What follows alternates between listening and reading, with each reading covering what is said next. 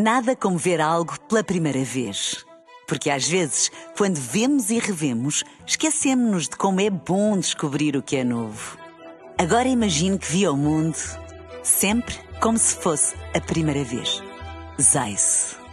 Veja como se fosse a primeira vez. Já.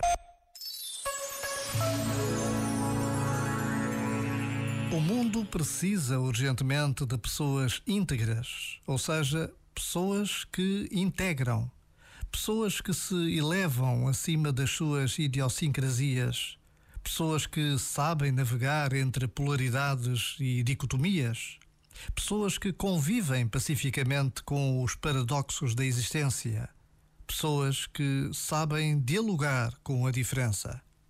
O mundo precisa urgentemente de pessoas florescidas, tanto na dimensão humana como na dimensão espiritual. Pessoas que estão bem com quem são. Pessoas com quem apetece estar, portanto.